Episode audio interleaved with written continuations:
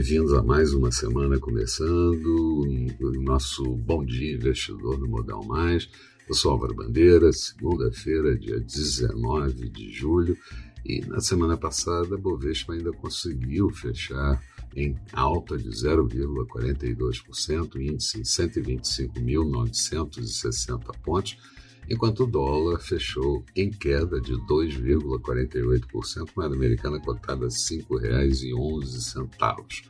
Nova semana começando com queda em todos os principais mercados acionários do mundo. Na Ásia, as bolsas encerraram com queda maiores de, de 1%, Hong Kong com 1,84% de destaque negativo. Europa começando o dia na casa de 2% de queda e futuros do mercado americano também em queda nesse início de manhã os investidores em todo o mundo preocupados com o aumento da contaminação pela variante Delta da Covid-19 e novas restrições que poderão ser impostas por países e regiões, apesar de internações e óbitos estarem continuamente em queda, inclusive aqui no Brasil. Aqui, mesmo com recesso parlamentar, três questões se destacam no lado político e trazem ruídos na LDO aprovada na semana passada, que ainda tem ainda vai ter a sanção do presidente da República, trazendo um fundo partidário triplicado no volume de recursos para 5,7 bilhões de reais. A reforma tributária, que eu chamo de ajuste, não de reforma, muito questionada, e a fala do presidente na saída do hospital e em redes sociais, atacando membros do STF, atacando parlamentares, atacando Covid, a CPI da Covid, e tudo isso gera ruído e mal-estar nos mercados. Nos Estados Unidos, a expectativa com relação à possível antecipação da retirada de estímulos pelo Fed, o tapering, é, depois da divulgação de indicadores de inflação acima do esperado e da fala do presidente Jerônimo Powell. Ainda nos Estados Unidos, autoridades projetam que a infecção pelo Covid-19 variante Delta vai crescer nas próximas semanas.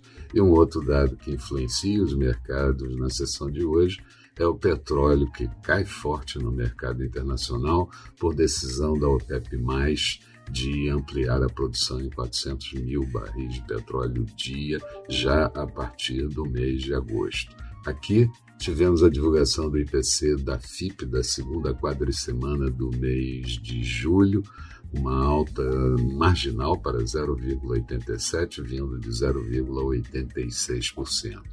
E o presidente da CPI da Covid, Omar Aziz, reage a Bolsonaro e diz que ele desfaz fatos e cria versões da cabeça dele.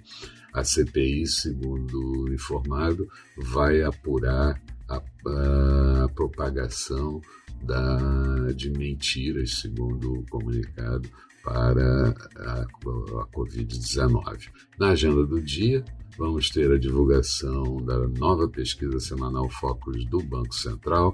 Sai também o saldo da balança, da balança comercial na semana anterior.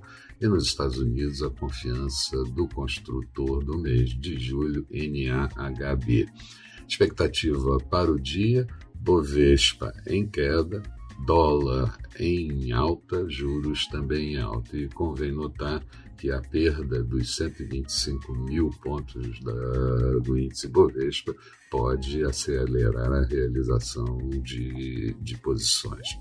Falando de mercados, Bolsa de Londres agora há pouco tinha queda de 1,81%, mesma variação para as bolsas de Frankfurt e de Paris. Petróleo WTI em queda de 2,49%, barril cotado a 70 dólares e 2 centavos em Nova York. Euro sendo negociado a 1,178 do dólar em queda, portanto, notes americanos títulos de 10 anos com taxa de juros de 1,24%, futuros do mercado americano, Dow Jones em queda de 0,91%, Nasdaq encolhendo, encolhendo 0,28%.